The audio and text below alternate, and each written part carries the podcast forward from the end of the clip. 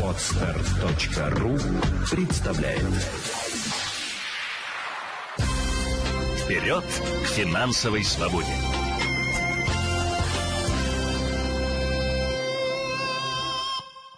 Отечественные финансисты поделились мнением, куда лучше всего вложиться в наступившем году. Миша, было бы чем вкладываться. Но мы же оптимисты, Ань, как наши экономисты. Стихами заговорил. Главное, что, чтобы финансы не запели романс. В общем, хорошей возможностью приумножить средства станет индивидуальный инвестиционный счет. Доходность выше. Ну, это тем, кто понимает. Мы же озабочены тем, где хранить накопления и насколько хорошо для этого подходят банковские карты. Есть возможность получить консультацию у финансового эксперта, победителя всероссийского конкурса «Финансовый советник 2020 года» Елены Феоктистовой. Елена, доброе утро. Доброе утро. Доброе утро, Елена. Елена, скажите, какие дополнительные плюсы и опции могут быть у дебетовой пластиковой карты? Проценты на остаток. Это на кэшбэк дополнительно. А, то есть если систематизировать, то, скорее всего, э, пластиковые карты на сегодняшний момент становятся таким альтернативой вклада. И это очень удобно, когда я могу приходить в магазин, а, рассчитываться, предположим, за продукты, и при этом у меня каждая копеечка заработала в течение дня, пока угу. я не потратилась. И плюс еще, рассчитавшись за продукты, мне э, дополнительно вернулся кэшбэк, то есть такая скидка дополнительная за то, что я купила купила по этой банковской карте. Но это у любой банковской карты есть кэшбэк? Или надо смотреть, выбирать? Надо смотреть, выбирать, потому что банки, конечно же, э, приглашают к себе клиентов угу. повышенными кэшбэками по тем или иным категориям, или же приглашают определенной процентной ставкой. На сегодняшний момент удобно именно пользоваться такими доходными картами, я бы их даже назвала, потому что а, деньги хоть чуть-чуть отбивают инфляцию, нельзя сказать, что они полностью, потому что процентные ставки по депозитам у нас все-таки очень грустные, грустные, а, но вместе с тем они не обесцениваются совсем сильно. И если я знаю, например, люди, которые прям очень хорошо разбираются, они прям охотятся за кэшбэками, они все время отслеживают любимые категории. То есть человек, например, знает о том, что он в этом месяце будет все время ходить, а, там, ну, как-то вот развлечения какие-то, mm-hmm. там, рестораны или еще что-то, он в отпуск едет. И, соответственно, он выбирает любимую категорию развлечений, и у него идет повышенный кэшбэк там 5% от всех трат на развлечения обслуживания. Или же человек знает о том, что у него предстоит поездка и есть повышенный кэшбэк на транспорт. Угу. И он может установить его, и, пожалуйста, билеты на самолет или на поезд можно купить, опять же, с возвратом дополнительных 5%. А когда суммы большие, то и кэшбэк становится приятным.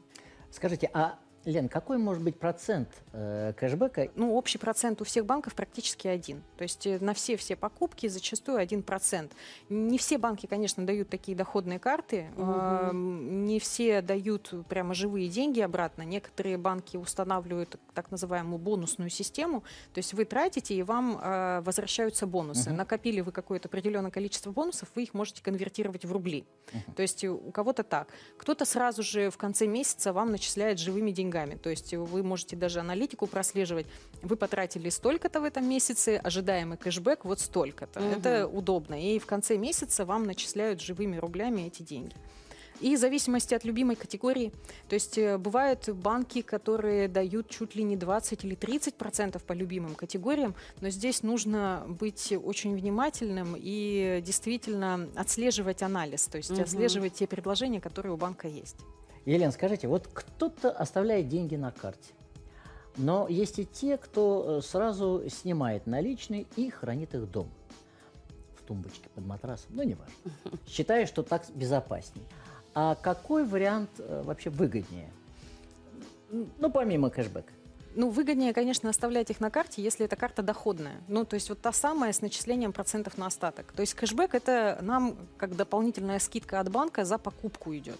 И там угу. каждый банк устанавливает э, в зависимости процентовку. А начисление? А, а вот начисление – это как депозит. У меня и лежат деньги на банковской карте. Так. Если эта карта начисления процентов на остаток, то я зарабатываю уже в фоновом режиме как депозит в банке. Только мне не надо было ходить, открывать. Я получила карточку, и здесь у меня начисляется. Но такая опция это у всех карт или это какие-то специальные карты? А, Э, Не все банки предоставляют такие карты, но большинство уже на сегодняшний момент их дают. Есть банки, которые дают дополнительные накопительные счета. И, то есть можно переводить на накопительный счет, э, и у тебя там проценты начисляются. То есть ты можешь э, остаток перевести вот на такой счет. А у многих банков необходимо отслеживать, при каких случаях будет этот процент начисляться. Мгм. А, Кто-то говорит о том, что потратьте, пожалуйста, 7 тысяч рублей в месяц с этой карты, и вам упадет там 4 или 3,5% годовых на остаток за месяц. Кто-то говорит, потратьте 3 тысячи рублей, и вам упадет 3% годовых на остаток. И здесь важно именно отслеживать и понимать, э, готовы ли вы эту сумму потратить, а, есть ли у вас в этом необходимость такие деньги тратить в течение месяца, и насколько, ну и сравнивать процентные ставки. Мгм. И, соответственно, когда мы выбираем, мы приходим к выводу, что да, вот это для меня выгодно, и да, вот так я еще дополнительно зарабатываю. Мгм. Елена, а скажите, что делать, если э, зарплатная карта не имеет тех опций, которые нам хотелось бы? Можно из зарплатной карты сделать любую карту. Вот это вот новшество, которое уже э, вошло в наш обиход, и очень многие работодатели, конечно, они так подрастроились, но у них выбора Мгм. нет. Нам никто не может обязать зарплатную карту. Мы можем работать с любым банком и с любой картой, а, за исключением там госучреждений, потому что обязательно система МИР должна быть. Но Мгм. это не означает, что вы должны быть в том банке, в котором зарплатный проект у работодателя. То есть вам нужно просто, чтобы система была, это именно платежная МИР. А, и вы приходите в бухгалтерию, и вам говорят, у тебя должна быть банковская карта вот нашего зарплатного банка вот Мгм. исключительно. Извините меня, это неинтересно. Я хочу, чтобы моя зарплатная карта была здесь, и вы не имеете права мне отказывать. И вы будете правы. Подаете заявление, и бухгалтерия обязана вам отправлять деньги на ту зарплатную карту, которую вы хотите. Таким образом, про те карты, которые мы сегодня с вами говорили, так Мгм. называемые доходные, они тоже могут быть зарплатными, и вы тоже можете на них получать денежные средства. Мгм. Скажите, Елена, в нашем современном мире достаточно ли одной банковской карты или лучше, чтобы их было несколько? Я говорю всегда, что людям, вот у которые пожилые, им лучше, или те, кто очень часто пользуются интернет-покупками, Мгм. им лучше иметь несколько банковских карт. Одну, которую мы всегда светим там, в интернете, введя, вводя вот все данные, что если что, там небольшая сумма хранится, и не попасть в руки, в лапы мошенников Мгм. более безопасно, так скажем.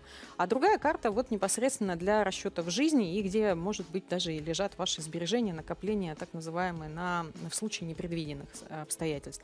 Скажите, а вот стоит ли использовать мобильные банковские приложения? И в чем, собственно, их плюсы и минусы? Само мобильное банковское приложение, оно удобно тем, что я могу там смотреть аналитику. И вот Мгм. здесь, вот, кстати, можно даже сэкономить. Предположим, у вас есть мобильное приложение банка, где вы видите все поступления, расходы и все остальное. И у вас зачем-то подключена услуга мобильный банк, за который вы платите. Вот можно отключить эту услугу, и таким образом вы будете все видеть через мобильное банковское приложение. Потому что уведомления о поступлении денег, о списании денег или там под- подтверждение через СМС, это и так происходит э, через приложение. Это не нужно для, для этого дополнительно платить. А можно ли инвестировать, э, используя такие приложения? А, Тут важно понимать о том, что если вы уже уходите из отношений с банком, а Мгм. в банке все-таки распространяется система страхования вкладов, и вы переходите в отношения с брокером. То есть у нас каждый банк имеет еще от- э, лицензию на брокерское обслуживание, а это уже самостоятельная ответственность для вас. Вы можете открыть брокерский счет через Мгм. такие мобильные приложения, и все банки это предоставляют, и они говорят о том, что давайте, давайте, они вас будут агитировать, но не забывайте, что это уже другой уровень рисков. Там нет ни системы страхования вкладов, там есть риск потери полной денег, потому что за никто ни за что не отвечает, кроме как вы сами. Ваш выбор влияет на то, куда вы вложите свои сбережения. То есть, конечно, попробовать можно, но лучше небольшой суммой. Разобраться. То есть я бы изначально рекомендовала разобраться в инвестициях, составить инвестиционный портфель, не пробовать именно как слепой котенок. Вначале Мгм. давайте вяжемся в войну, потом разберемся. Нет, ни в коем случае. Прочитать книги про инвестиции, составить инвестиционный портфель и уже проанализировать, а выгодно ли вам вообще работать конкретно вот с этим брокером, Мгм. э, у которого у вас там зарплата. А может быть, вам выгоднее открыть у другого брокера, потому что у него тарифы меньше, и вам дешевле там будет приобретать те или иные инвестиционные продукты. Скажите, а вот насколько удобно пользоваться кредитками? Многие все еще боятся их заводить. Ну, кредитные карты я не приветствую, потому что вы все-таки тратите чужие деньги, не свои. А, А отдавать банки- свои? Да, отдавать придется свои, и Мгм. таким образом, и еще, знаете, опасность кредитных карт в том, что люди очень часто начинают тратить больше, чем могут себе позволить, потому что, ну вот у меня же лежит там 250 тысяч, вот мне захотелось, и я готов уже потратиться.